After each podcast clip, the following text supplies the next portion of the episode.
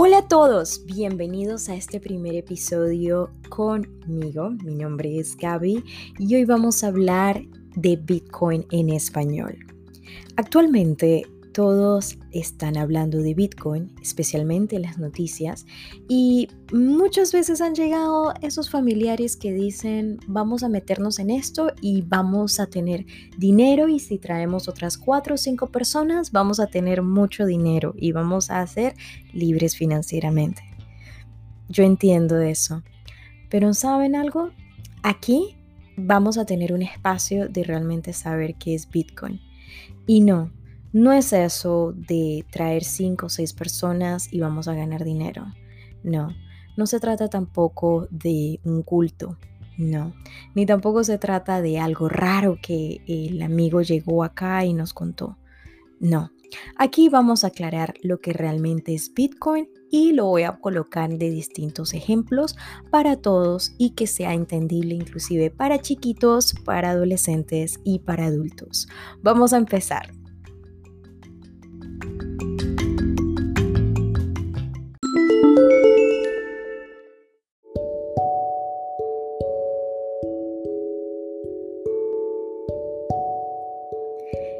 Contenta que estás escuchando esta información y que sobre todo estás tomando estos minutos para ti, porque esto es educación financiera, es la educación que necesitamos en Latinoamérica y que lo hago con el amor más grande del mundo, porque deseo que todas las personas a mi alrededor sepan de esta oportunidad y de, sobre, y de, de entender lo que viene y sobre todo las épocas que cada generación está viviendo.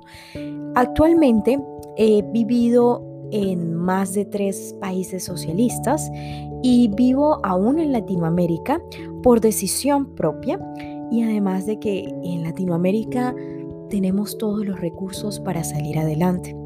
Así que hoy voy a compartirles un pensamiento y les voy a decir el por qué los países socialistas, que la mayoría han sido eh, en, los, últimos 20, 10 años en toda Latinoamérica, contando eh, Venezuela, contando Argentina, contando Nicaragua, ¿sí?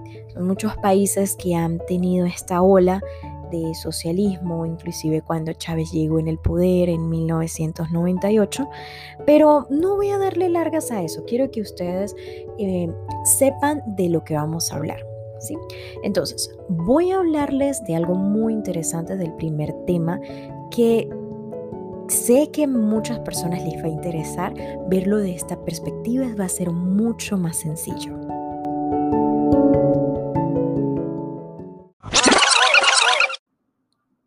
Bueno, cuando yo hablaba con mis abuelitos, que en paz descansen, especialmente mi abuelo Virgilio, siempre ese abuelo o la abuela que uno le decía, cómprese un pedacito de tierra.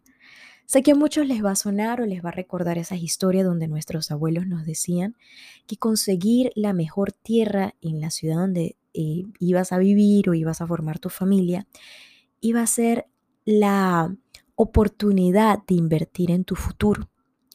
Eso fue uno de los mm, consejos más comunes que nuestros padres escucharon. Cuando digo nuestros padres son aquellos que nacieron después de los 60 y 70 y entre los 50. Normalmente nuestros abuelos siempre eh, cultivaban y tenían al lado del cultivo, tenían su casa y vivían lejos de la ciudad porque así también podían criar de una forma más sencilla y menos costosa a sus hijos. Y cuando sus hijos crecían, iban a la ciudad. Pero ¿qué pasa? Esa generación fue cambiando también, la generación de nuestros, ah, de nuestros padres. Ellos empezaron a ir a universidades, empezaron a relacionarse más con personas y se dieron cuenta que no eran las propiedades o las tierras, en realidad era el dólar. ¿sí? Cuando empezamos en, desde 1957 con la ola del petróleo en Latinoamérica, específicamente con Venezuela, eh, que uno de sus presidentes vio la oportunidad de sacar estos recursos y convirtió a Venezuela en uno de los países más ricos. Eh, esto fue de gran impacto que vieron que tanto los recursos naturales como las monedas también de otras partes del mundo valían mucho dinero que el estar comprando tierras. No digo que no era beneficioso, sí lo era, pero ya había otra generación que estaba pensando de otra forma de hacer dinero, que era más sencillo cuando recibíamos el típico consejo de hay que guardar dinero en el debajo del colchón. Entonces, ese dinero debajo del colchón, nuestros padres empezaron a decirnos, guarden su dinero en dólares. O eso es lo que empezaron nuestros padres a hacer cuando empezaron a ver que su poder de compra no era el mismo. Y cuando digo el poder de compra era que eh, la mamá Olga o mamá Patricia iba al supermercado y compraba hoy 500 eh, gramos de, vamos a decir, de, eh, de pollo o de pechuga. Y resulta que esos 500 gramos el mes siguiente ya no salían el mismo precio, porque los gobiernos a veces decían, bueno, hay una manifestación, se paró el transporte, o bueno, están eh, aumentando los insumos, eh, por eso se aumenta. Entonces, e, esas mamitas, cuando empezaron a ver esto, empezaron a dar los consejos de ahorrar en el dólar. ¿sí?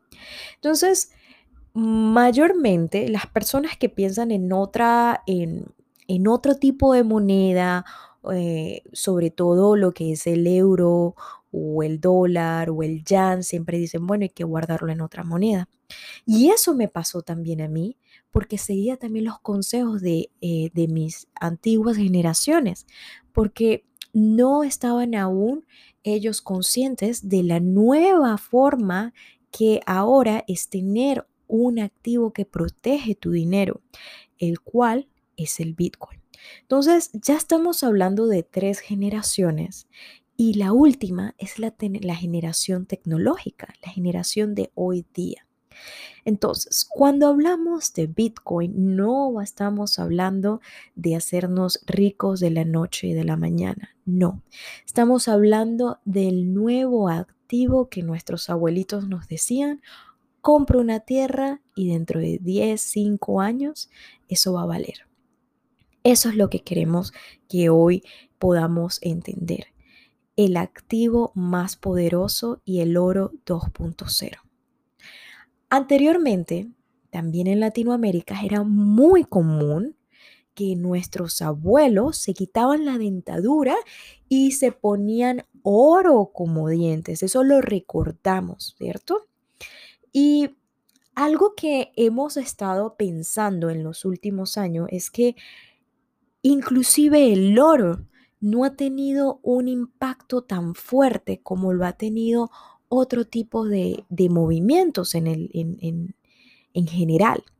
Y si pensamos que el oro que está llegando hoy día al mercado, que es el oro digital, puede superar el oro que nuestros abuelos guardaban en sus casas o en su propia dentadura, puede ayudarnos a establecer una mejor economía ¿qué elegirías?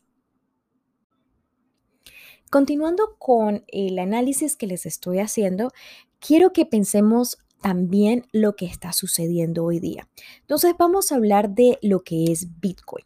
Bitcoin es una creación de una moneda digital, ¿vale? Que es descentralizada, es decir, nadie tiene poder hacia el Bitcoin, ¿ok?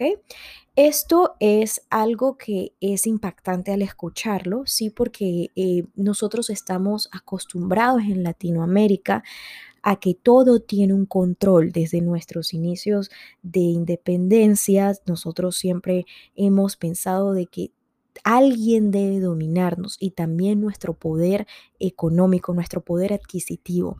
Pero es por eso que hago este podcast, porque quiero que las personas empiecen a entender la importancia que está teniendo esta nueva revolución económica. Y sí, le llamo revolución porque es algo en que los gobiernos no van a tener poder y los políticos van a ser eh, servidores a su pueblo. Esto es lo que va a pasar. Entonces vamos a hablar básicamente de esto. Como saben, es una moneda descentralizada y es decir que no existe una autoridad o una ente de control o que sea responsable de su emisión o registro de sus movimientos. Ahí estoy hablando un poquito como no tan, no tan fácil de, de entender. Entonces voy a explicarlo de esta forma. Bitcoin apareció después de una crisis muy grande que Estados Unidos tuvo. Después del 2008 muchas personas perdieron sus trabajos, muchas personas perdieron oportunidades, la mayoría perdieron sus empleos. Eh, de hecho hay una película que eh, refleja esto eh, es en inglés, en el cual se explica claramente cómo las malas decisiones inclusive de los gobiernos pueden hacer destruir la vida entera de personas. Y al año siguiente, mágicamente, eh, Satoshi Nakamoto creó el Bitcoin, el cual es una tecnología que funciona con el blockchain. Entonces, vamos a hablar de esto. Esta criptomoneda se le dice cripto porque funciona a través de códigos, ¿vale? Y es una, es digital, ¿vale? Es decir, que tiene una llave, tiene todo seguridad y de que nadie, ninguna entidad bancaria va a saber tus transacciones y además de eso es una moneda que no se rige por otros movimientos. Esto es algo que tiene una vida de ciclos, ¿vale?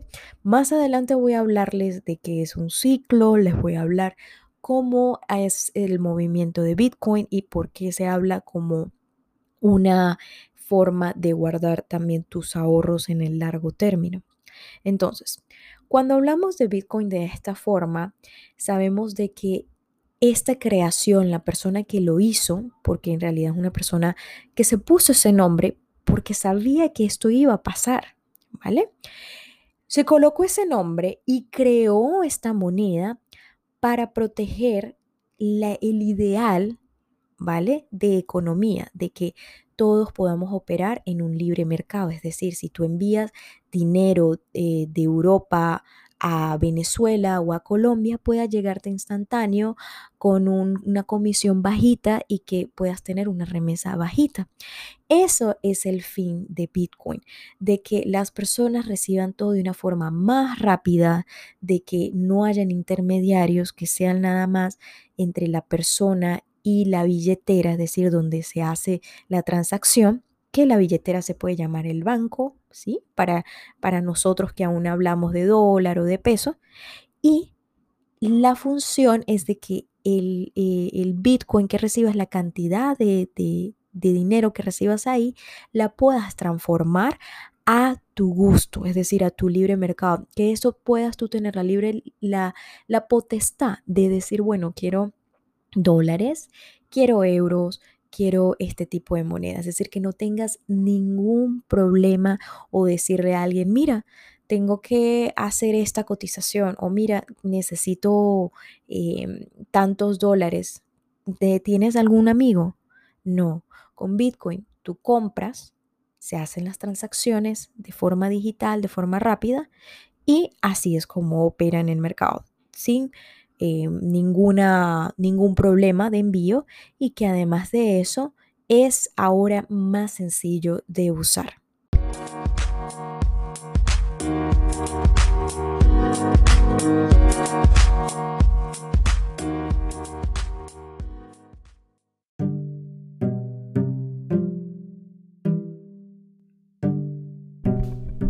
Ya finalizando este podcast, les doy las gracias por escuchar hasta aquí y prestar atención a toda esta información que les estoy diciendo.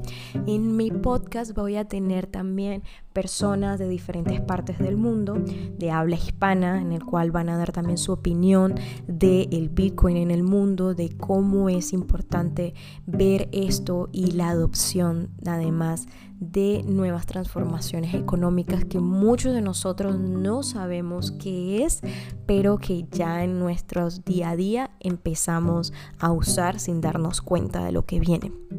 Entonces, antes de finalizar, voy a hablar también de una periodista que se llama Cristina Pérez. Esta semana ella habló de algo muy interesante y la cito. Los nietos de los que vinieron en los barcos están yendo en avión. Señores, está pasando lo que estaba hablando en el principio de este podcast, cuando nuestros abuelos nos daban los consejos de deben establecerse, deben construir para un mejor mañana. Y luego nuestros padres nos dicen, estudien para que salgan del país o estudien para que puedan ganar lo suficiente y puedan tener todo. Pero hoy día nuestra realidad es muy diferente, haciendo inclusive las dos cosas al mismo tiempo, el estudiar, el establecerse, no da una satisfacción de calidad de vida y eso nadie lo había visto antes. Estamos viviendo una crisis también mundial que ha sido muy fuerte porque el hecho de que hay mucha gente que se va al, extranjero por lo menos le toma entre 4 a 5 años el poder establecerse correctamente y hacer planes de tener propiedades, de tener también su automóvil, de tener una mejor condición de vida. Es cierto que tienen esa seguridad, es cierto que ganan en una moneda local en el cual les dan más poder adquisitivo, pero no el suficiente como el que antes tenían nuestras familias o pasadas generaciones. Entonces, el hecho de poder hablar con eh, con propiedad de lo que está sucediendo es que a entender que el Bitcoin es de libre circulación, de que podamos decir este dinero que tengo va a valer en todas partes lo mismo.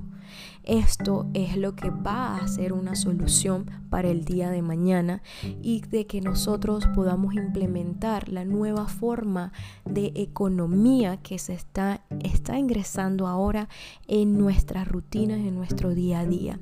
Las transacciones que están sucediendo en Bitcoin son diarias y son por segundo ahora. Se está implementando nuevas formas de pago, inclusive en El Salvador esto ya fue adoptado como una forma de vida. Entonces, próximamente en mi próximo podcast voy a estar hablando de El Salvador, el país, y además de esto les voy a estar entrevistando diferentes personas que nos van a ayudar a entender muchísimo esta información. Gracias señores y señoras, chicos y chicas por estar conmigo en este episodio. Mi nombre es Gaby y espero que tengan un hermoso día y noche. Los despido por esta parte del mundo y sigan en contacto conmigo. Chao, chao.